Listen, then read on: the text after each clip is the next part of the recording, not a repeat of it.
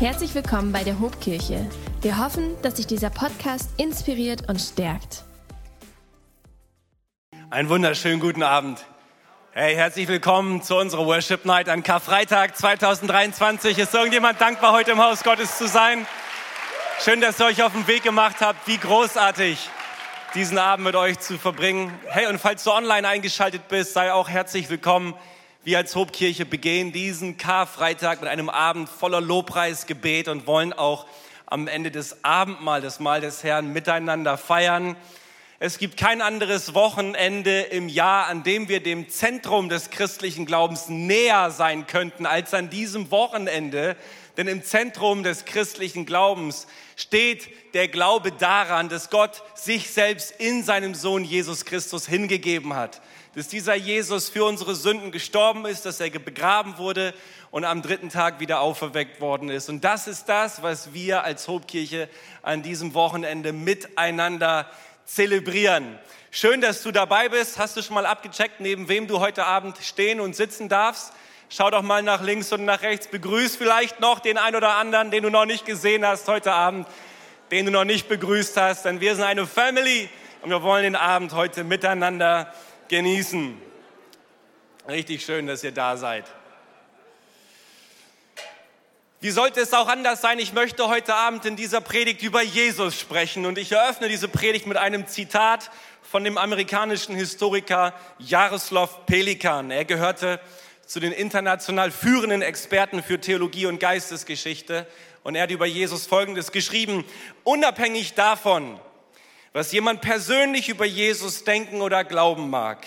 Jesus von Nazareth ist seit fast 20 Jahrhunderten die dominierende Figur in der Geschichte der westlichen Kultur.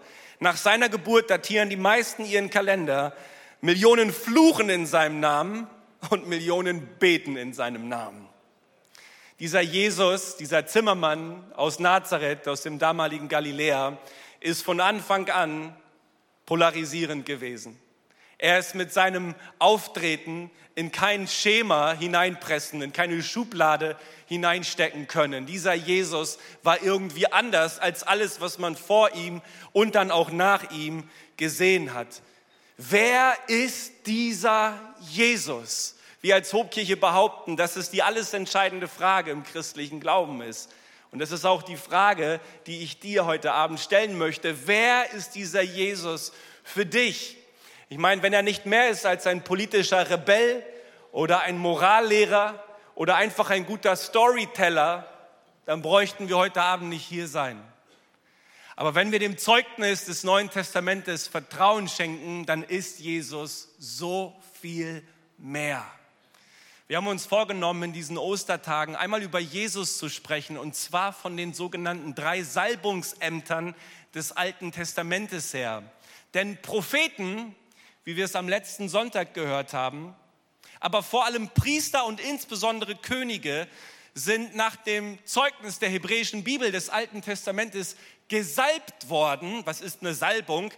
Diese Personen wurden mit Öl eingefettet, sozusagen als Symbol dafür, dass sie von Gott her für ihren Dienst legitimiert und mit seinem Geist ausgerüstet worden sind mit dem Geist Gottes. Im Griechischen sagt man wie?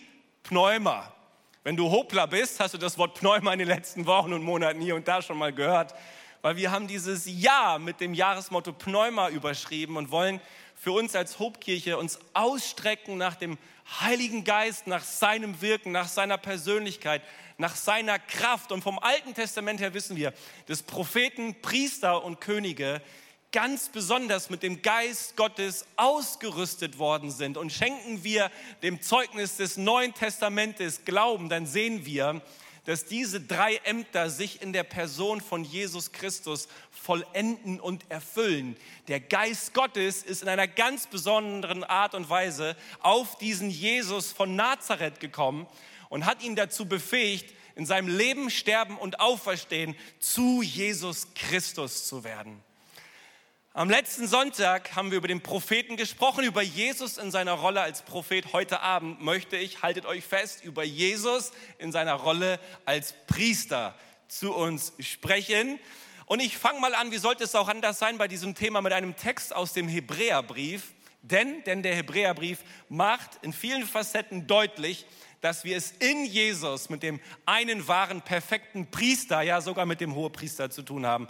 Und in Hebräer 7 ab Vers 24 heißt es, Christus aber lebt in alle Ewigkeit.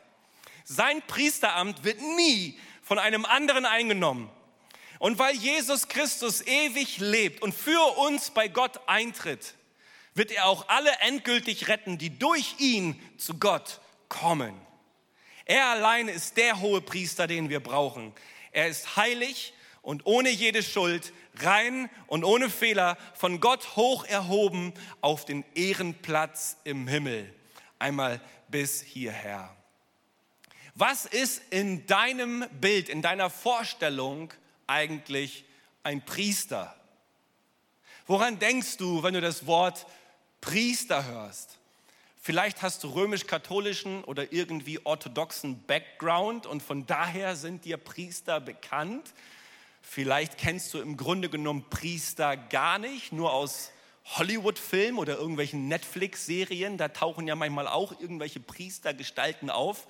Ich muss euch ehrlicherweise sagen, ich habe eine sehr befremdliche Erfahrung mit Priestern gemacht, denn 2018 sind wir mit einer Gruppe aus unserer Kirche auf einer Rundreise durch Israel gewesen und wir haben die Grabeskirche in der Altstadt von Jerusalem besucht. Und ich habe dann vor Ort erfahren, dass es tatsächlich die Gelegenheit gibt, in der Nacht in der Grabeskirche zu sein, als Pilger, als Priester, als Pfarrer. Und so bin ich hin zur Sakristei und wollte dort mit dem Chef sprechen und mich für die folgende Nacht anmelden, weil das hat mein Interesse geweckt, eine Nacht in der Grabeskirche in der Altstadt von Jerusalem zu verbringen. Und das Verrückte ist, man trifft dann auf einen muslimischen Mann. Warum? Weil der Schlüssel für diese Kirche schon seit geraumer Zeit in der Hand einer muslimischen Familie ist. Warum das denn? Weil sechs unterschiedliche christliche Konfessionen Anspruch auf diese Kirche erheben, aber vollkommen im Clinch miteinander liegen und das gar nicht geklärt werden kann, wer jetzt im Kircheninneren wo auf was zugreifen darf. Also gibt es eine muslimische Familie, die morgens abschließt und abends wieder abschließt. Und ich habe diesen Mann gefragt, ist es für mich möglich, die folgende Nacht hier in der Grabeskirche zu verbringen. Er guckte auf seine Liste und sagte mir, eigentlich ist schon alles voll. Und dann fragte er mich, wer ich eigentlich sei, ob ich ein Priester wäre oder so. Und ich habe ihm gesagt, naja, irgendwie schon. Ich bin sowas wie ein Priester. Und so hat er mich auf die Liste geschrieben. Und am Abend, es war ein Spektakel, wenn um 19 Uhr dort die Grabeskirche abgeschlossen wird, unter dem Blitzlichtgewitter der ganzen Touristen, dann wird plötzlich dieser Rummelplatz, der ja am Tag von mehreren Touristen und Pilgern aufgesucht wird, ganz, ganz ruhig, ganz, ganz leise. Das dauert aber nur eine kurze Zeit. Und dann entsteht über Nacht in dieser Kirche eine ganz, ganz aggressive und raue Atmosphäre. Warum? Weil die christlichen Konfessionen jetzt in der Nacht ihre Liturgien durchführen wollen. Und dann kommen die griechisch-orthodoxen Priester angelaufen. Währenddessen machen sich schon die armenisch-apostolischen Mönche bereit und füllen irgendwie ihre Öllampen auf. Und ehe du dich versiehst, rennt dich ein koptischer Priester um. Und dann kommt, die, kommt der Franziskanerorden und wedelt dir irgendwie mit seinem Weihrauch ins Gesicht. Ich war völlig perplex in dieser Nacht, muss, euch, muss ich euch wirklich sagen. Und so war ich gar nicht so sehr Teilnehmer, aber ein sehr interessierter Beobachter. Und ich muss euch ehrlich gestehen, in meinem Herzen war ich tief traurig. Und ich habe mich gefragt, Jesus, ist es das, was du dir vorgestellt hast, als du einmal gesagt hast, du wirst deine Gemeinde bauen? Wenn wir Jesus in seiner Rolle als Priester verstehen wollen, dann müssen wir ein Stück weit zurückschauen in das Alte Testament, in die hebräische Bibel. Und deswegen möchte ich euch mitnehmen in die Zeit von Jesus und möchte mit euch mal einen Blick werfen auf den Tempel zur Zeit von Jesus. Hier auf dem Bild sehen wir eine Nachbildung von dem Tempel, wie er sich zur Zeit von Jesus dargestellt hat. Unter König Salomo ist ja zuerst einmal der Tempel errichtet worden. Das war ungefähr 950 Jahre vor Christus. Und dieser erste Tempel wurde zerstört bei der Eroberung Jerusalems durch die Babylonier im Jahr 587 vor Christus. Aber dann, als die Israeliten aus dem babylonischen Exil nach Jerusalem zurückkehren konnten, ungefähr 515 vor Christus, wurde dieser Tempel wiederhergestellt. Und dann in etwa 21 vor Christus hat der große König Herodes. Und man sagte, der große Herodes ist so der Bauherr der Antike gewesen. Der hat sich neu dem Tempel gewidmet und der hat in einer prunkvollen und prachtvoll angelegten Aktion diesen Tempelberg künstlich aufschütten und vergrößern lassen und hat im Grunde genommen einen Tempelplatz geschaffen in einer Größe von ungefähr 20 Fußballfeldern. Der Geschichtsschreiber Josephus übermittelt uns, dass über 200.000 Menschen Platz hatten auf diesem Tempelplatz. Ich zeige euch mal das allergrößte Stadion in Deutschland, was wir haben. Kennt das irgendjemand? Das ist der sogenannte Signal Iduna Park in Dortmund. Da passen 81.000 Menschen rein. 2019 habe ich meinen Hochzeitstag im Signal Iduna Park verbracht weil genau an unserem Hochzeitstag hat Werder im DFB-Pokal auswärts gegen Dortmund gespielt. Und da sind wir tatsächlich hingefahren, haben uns in die gelbe Wand hineingestellt als Bremer, Wölfe im Schafspelz. Und tatsächlich nach 90 Minuten 1-1, nach Verlängerung 3-3 ging es ins Elfmeterschießen. Werder hat gewonnen. Was haben wir uns gefeiert da im Signal Iduna Park? Und das ist schon crazy, mit über 80.000 Menschen zusammen zu sein. Aber in so einem Stadion, da ist man ja im Grunde genommen strategisch ganz gut organisiert. Man, hat, man bekommt ja einen zugewiesenen Platz. Die Sanitäranlagen sind strategisch geordnet, sodass im Grunde genommen alles vernünftig abläuft. Aber zur damaligen Zeit mit über 200.000 Menschen auf dem Tempelplatz in Jerusalem, Frauen, Männer, Kinder und dann die ganzen Tiere dabei, die geopfert und geschlachtet werden sollten. Ihr könnt euch vorstellen, was damals abgegangen ist. Und wenn wir jetzt mal auf das Tempelgebäude schauen, ne, also dieser, dieser Platz ist im Grunde genommen der Vorhof der Heiden. So wird der genannt, weil alle Menschen auf diesen Vorplatz dürfen. Aber wenn es dann Richtung Tempelgebäude geht, dann gibt es den sogenannten Vorhof der Frauen. Der ist nicht nur für Frauen, aber nur für Juden. Dann kommt der Vorhof der Männer, dann kommt das eigentliche Tempelgebäude mit dem Heiligen und ins Heiligtum dürfen nur Priester oder Tempeldiener mit einer ihnen zugewiesenen konkreten Aufgabe. Und dann gibt es im Inneren noch einen Raum, der im Grunde genommen durch einen riesengroßen 18 Meter großen und 10 Zentimeter dicken Vorhang abgetrennt ist, das sogenannte Allerheiligste.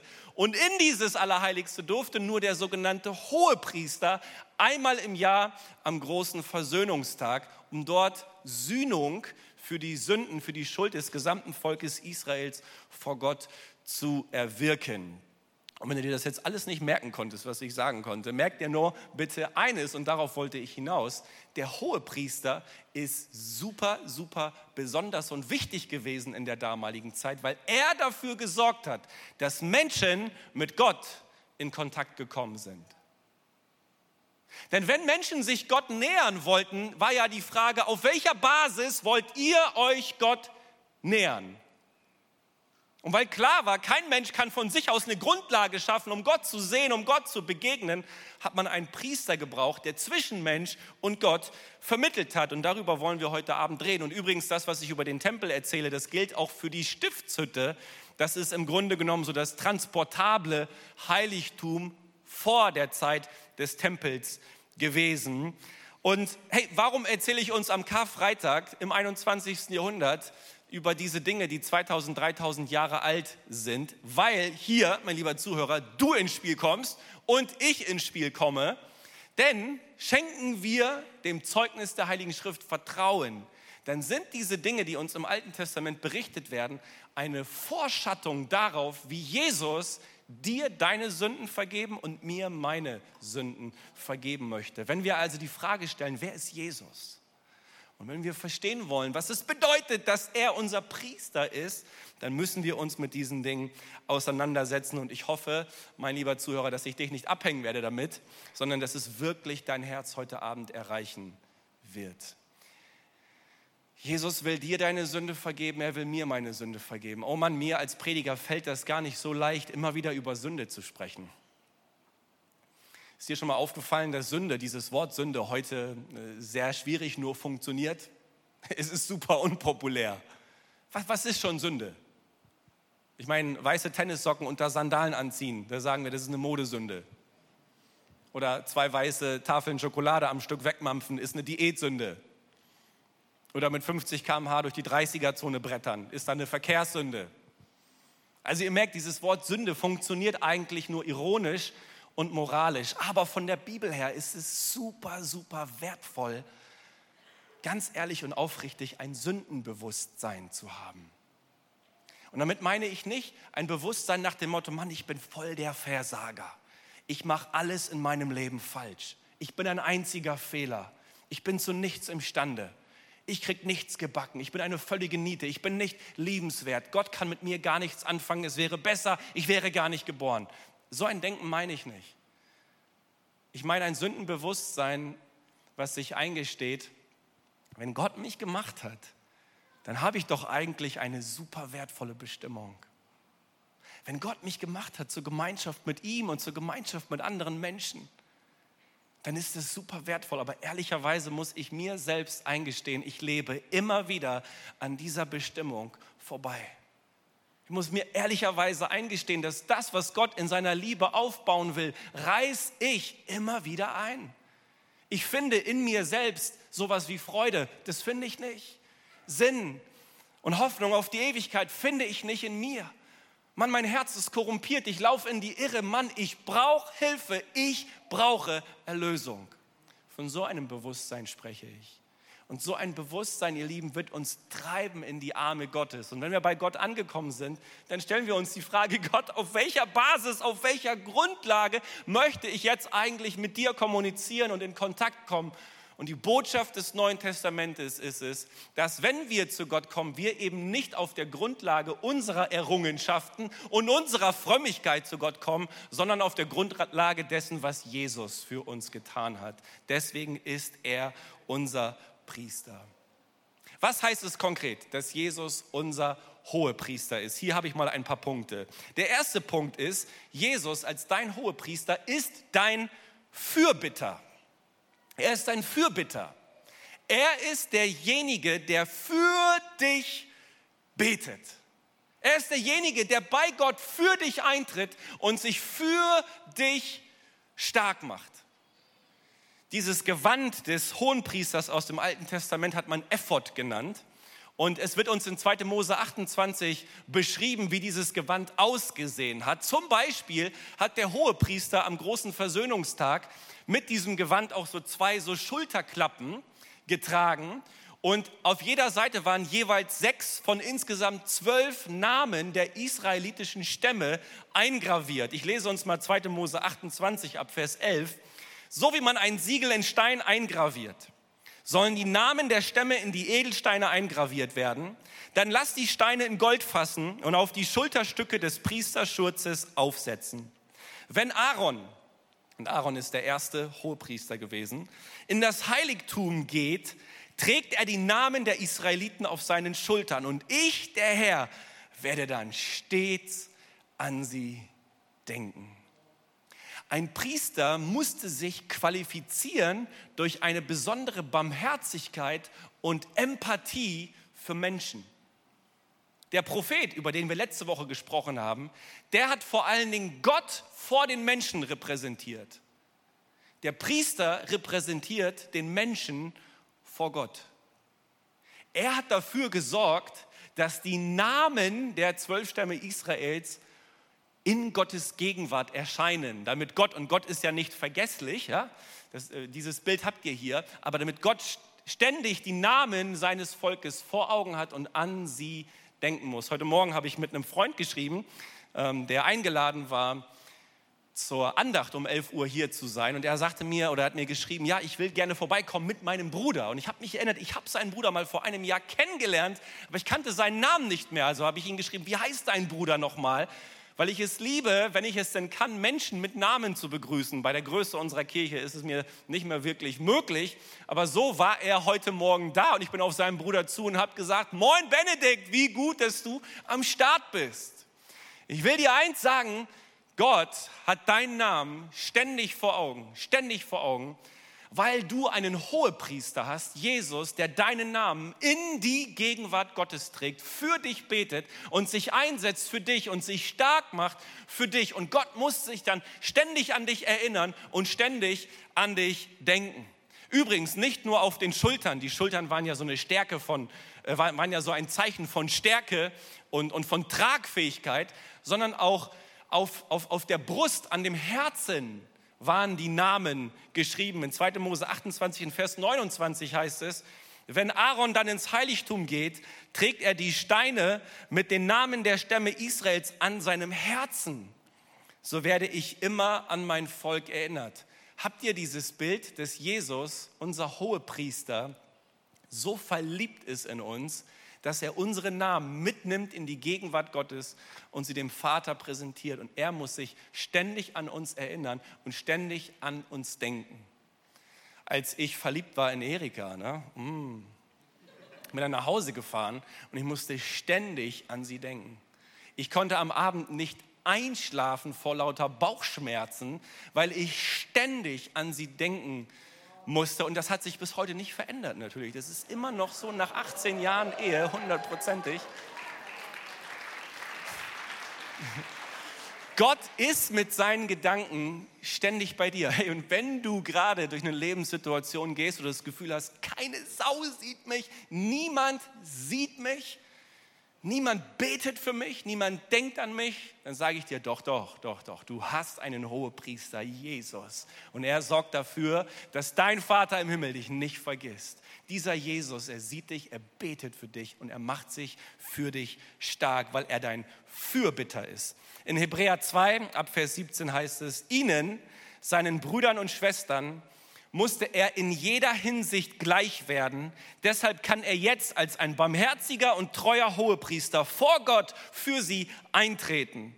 Ein Hohepriester, durch den die Sünden des Volkes gesühnt werden. Und jetzt heißt es in Vers 18, und weil er selbst gelitten hat und Versuchungen ausgesetzt war, kann er denen helfen, die ebenfalls Versuchungen ausgesetzt sind. Jesus ist zweitens als Hohepriester dein Helfer. Er ist nicht nur dein Fürbitter, er ist dein Helfer. Er hilft dir in den schwierigen Zeiten deines Lebens, in den Krisen, in den Konflikten, in den Versuchungen, in den Anfechtungen, in den Prüfungen des Lebens, in den Prüfungen des Glaubens. Warum? Weil er Mensch gewesen ist und als Mensch in allem so versucht gewesen ist wie du und wie ich. Jesus war genauso angefochten wie wir. Er spürte dieselben Impulse zur Sünde wie wir. Er kennt seelischen und körperlichen Schmerz genauso wie wir. Er weiß, was es bedeutet, enttäuscht zu werden, mit der Familie Zoff zu haben, von Freunden verraten zu werden, am Ende seelischen und körperlichen Schmerz zu erleiden bis zum Tod am Kreuz, wo er am Ende nackt und elendig für uns stirbt. Warum ist das wichtig, dass er nackt für uns stirbt? Weil er auch deine Scham und deine Selbstablehnung getragen hat.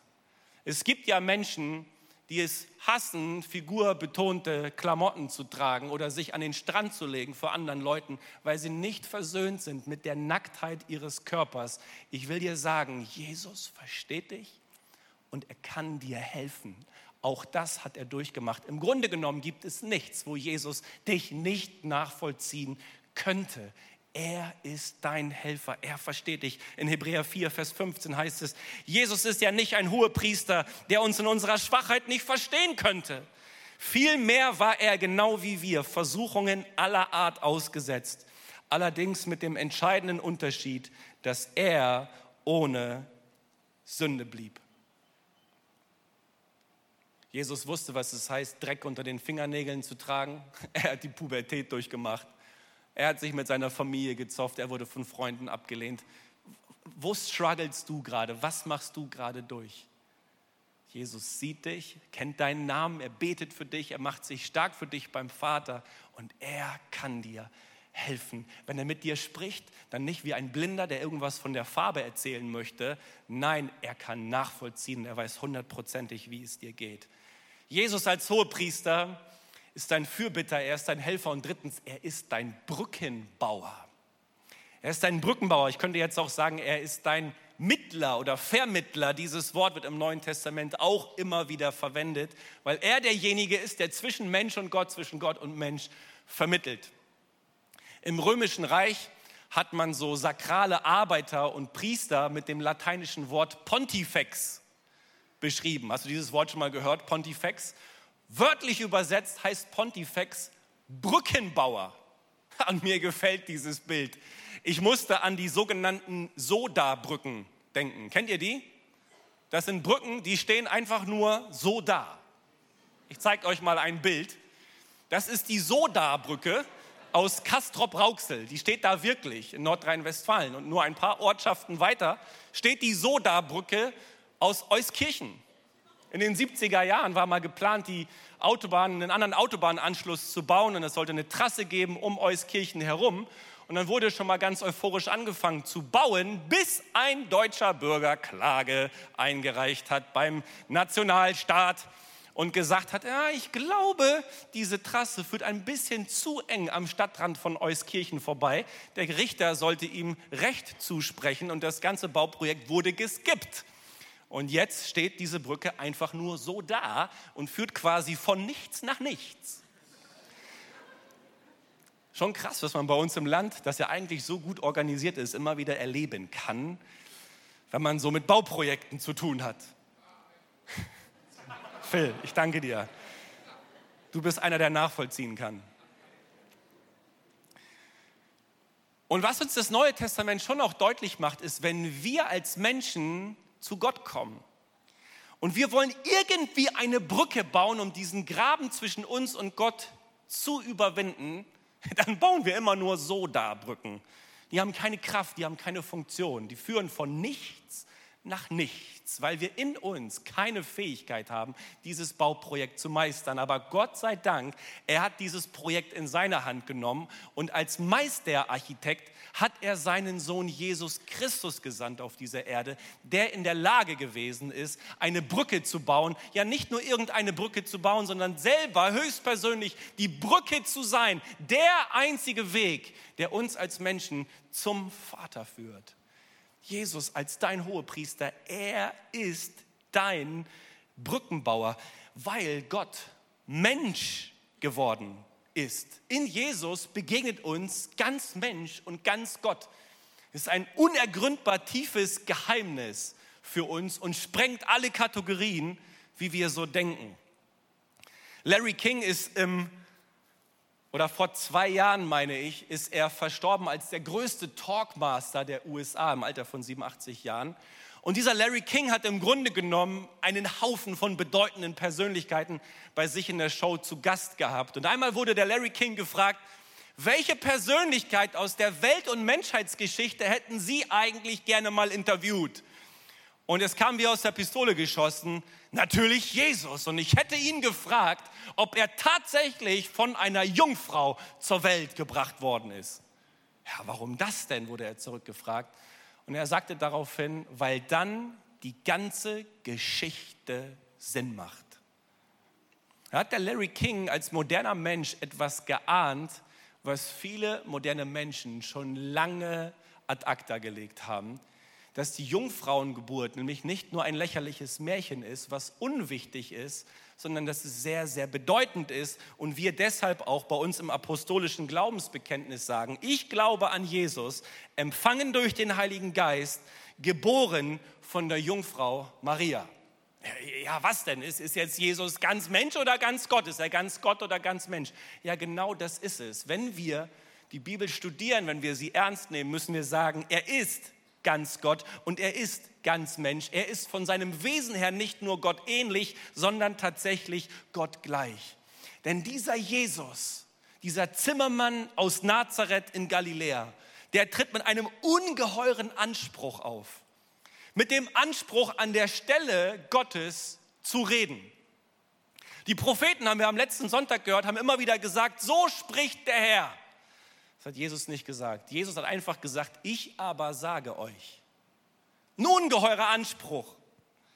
Er hat behauptet, die ganze heilige Schrift würde auf ihn zulaufen. Jesus trieb Dämonen aus, er heilte Kranke, er erweckte Tote auf, er vergab Sünden. Und er sagte sowas wie, wer mein Blut nicht trinkt und mein Fleisch nicht isst, der hat kein Leben in sich. Er sagte sowas wie, denn ich bin im Vater und der Vater ist in mir. Und die Worte, die ich zu euch rede, sind nicht meine Worte, es sind die Worte des Vaters. Wer mich sieht, sieht den Vater, denn ich und der Vater, wir sind eins. Und die Juden antworteten darauf, in Johannes 10, Vers 33 können wir das nachlesen. Wegen eines guten Werkes steinigen wir dich nicht, sondern wegen Lästerung, weil du, der du ein Mensch bist, dich selbst zu Gott machst. Nein, Jesus machte sich nicht selbst zu Gott. Er war Gott in Menschengestalt. Oder wie Paulus es ausdrückt in Kolosser 2, Vers 9. Denn in ihm wohnt die ganze Fülle der Gottheit leibhaftig. Um deine Brücke zu bauen, um zwischen dir und Gott zu vermitteln, hat es jemanden gebraucht, der in seiner Person ganz Mensch und ganz Gott ist. Um nämlich auf die auf der einen Seite die Hand des Menschen ganz zu ergreifen und auf der anderen Seite die Hand Gottes ganz zu ergreifen und sie dann ganz miteinander zu verbinden. Was für ein grandioser Hohepriester, unser Fürbitter, unser Helfer, unser Brückenbauer.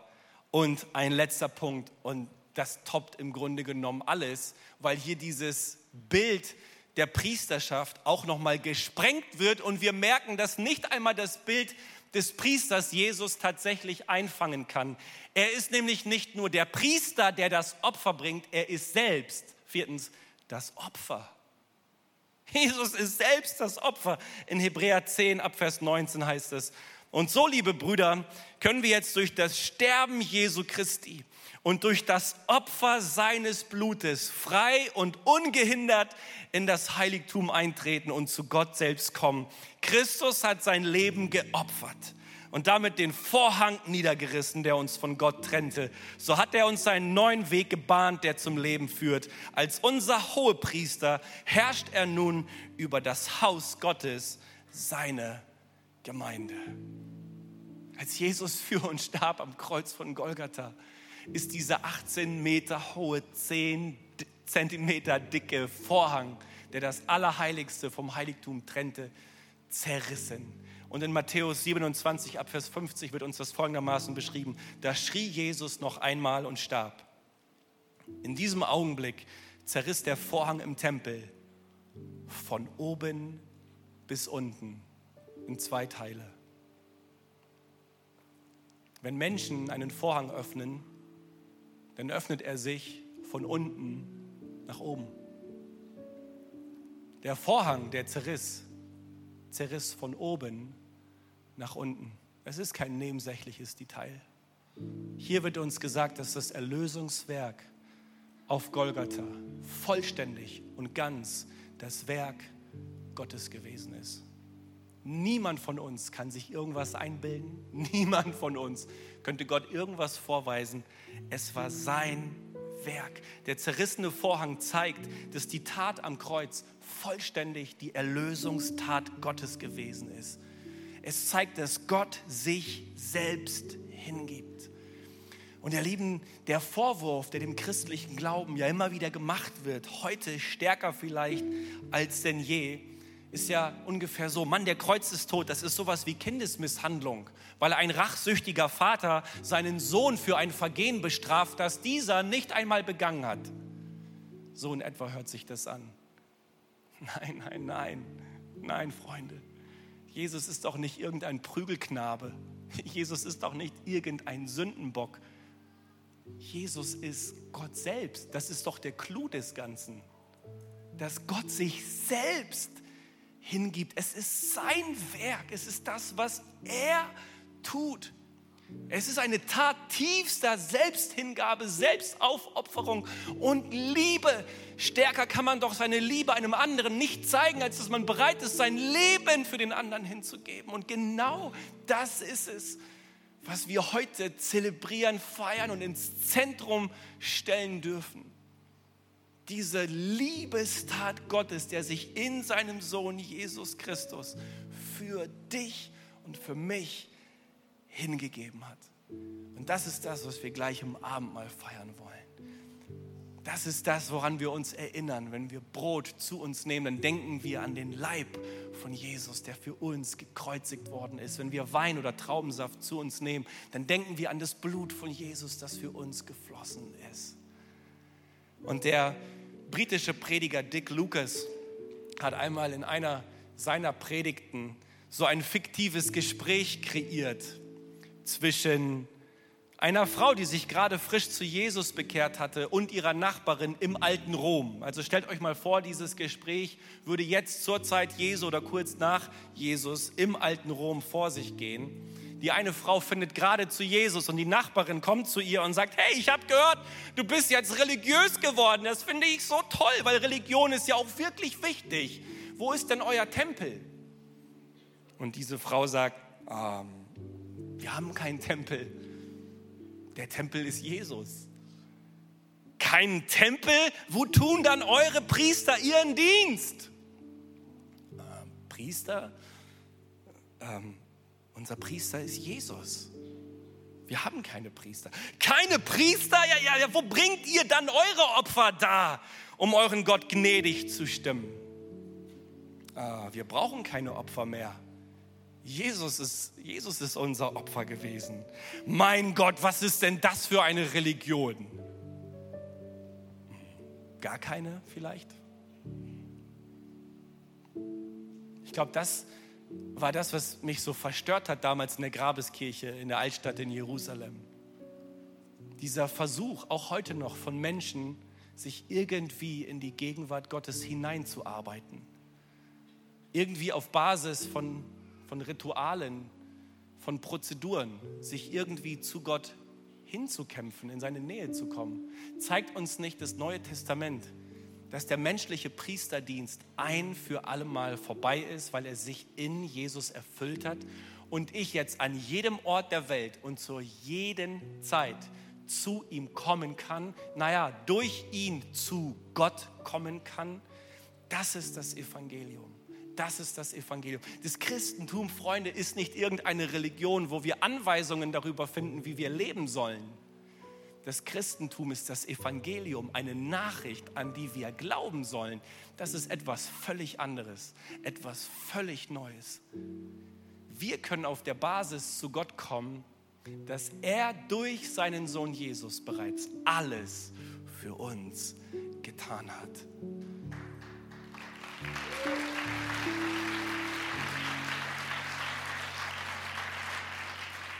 Ich möchte in diesem Moment unser Team, unsere Abendmahlshelfer einladen, nach vorne zu kommen, das Abendmahl vorzubereiten.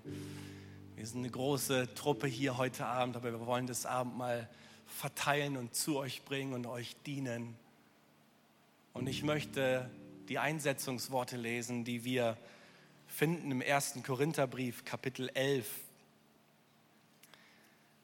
in 1. Korinther 11 ab Vers 23 schreibt Paulus nämlich folgendes, denn ich habe von dem Herrn empfangen, was ich euch weitergegeben habe. Der Herr Jesus in der Nacht, da er verraten ward, nahm er das Brot, dankte und brach's und sprach, das ist mein Leib für euch. Das tut zu meinem Gedächtnis. Desgleichen nahm er auch den Kelch nach dem Mahl und sprach, dieser Kelch ist der neue Bund in meinem Blut das tut, so oft ihr daraus trinkt, zu meinem Gedächtnis. Denn so oft ihr von diesem Brot esst und von dem Kelch trinkt, verkündigt ihr den Tod des Herrn, bis er kommt. Ich möchte uns einladen, aufzustehen. Wir wollen gemeinsam das Vaterunser beten und dann wollen wir das Abendmahl feiern und Jesus weiterhin anbeten, ihn loben und wisst ihr, was wir gleich machen werden? wenn wir das Abendmahl eröffnen, dann haben wir an unseren Seiten haben wir liebe Mitarbeiter aus unserem Gebetsteam, die wir ansteuern können, wo wir miteinander beten können, wo wir vielleicht Lasten abladen können, wo wir vielleicht mal jemandem etwas zusprechen können, was uns bewegt und wo wir in unser Leben hineinsprechen lassen können. Wir wollen diesen Raum hier füllen mit Lobpreis und mit Gebet. Ihr Lieben, lasst uns das Vater unser gemeinsam beten. Vater unser im Himmel, geheiligt werde dein Name, dein Reich komme, dein Wille geschehe, wie im Himmel, so auf Erden. Unser tägliches Brot gib uns heute und vergib uns unsere Schuld, wie auch wir vergeben unseren Schuldigern. Und führe uns nicht in Versuchung, sondern erlöse uns von dem Bösen.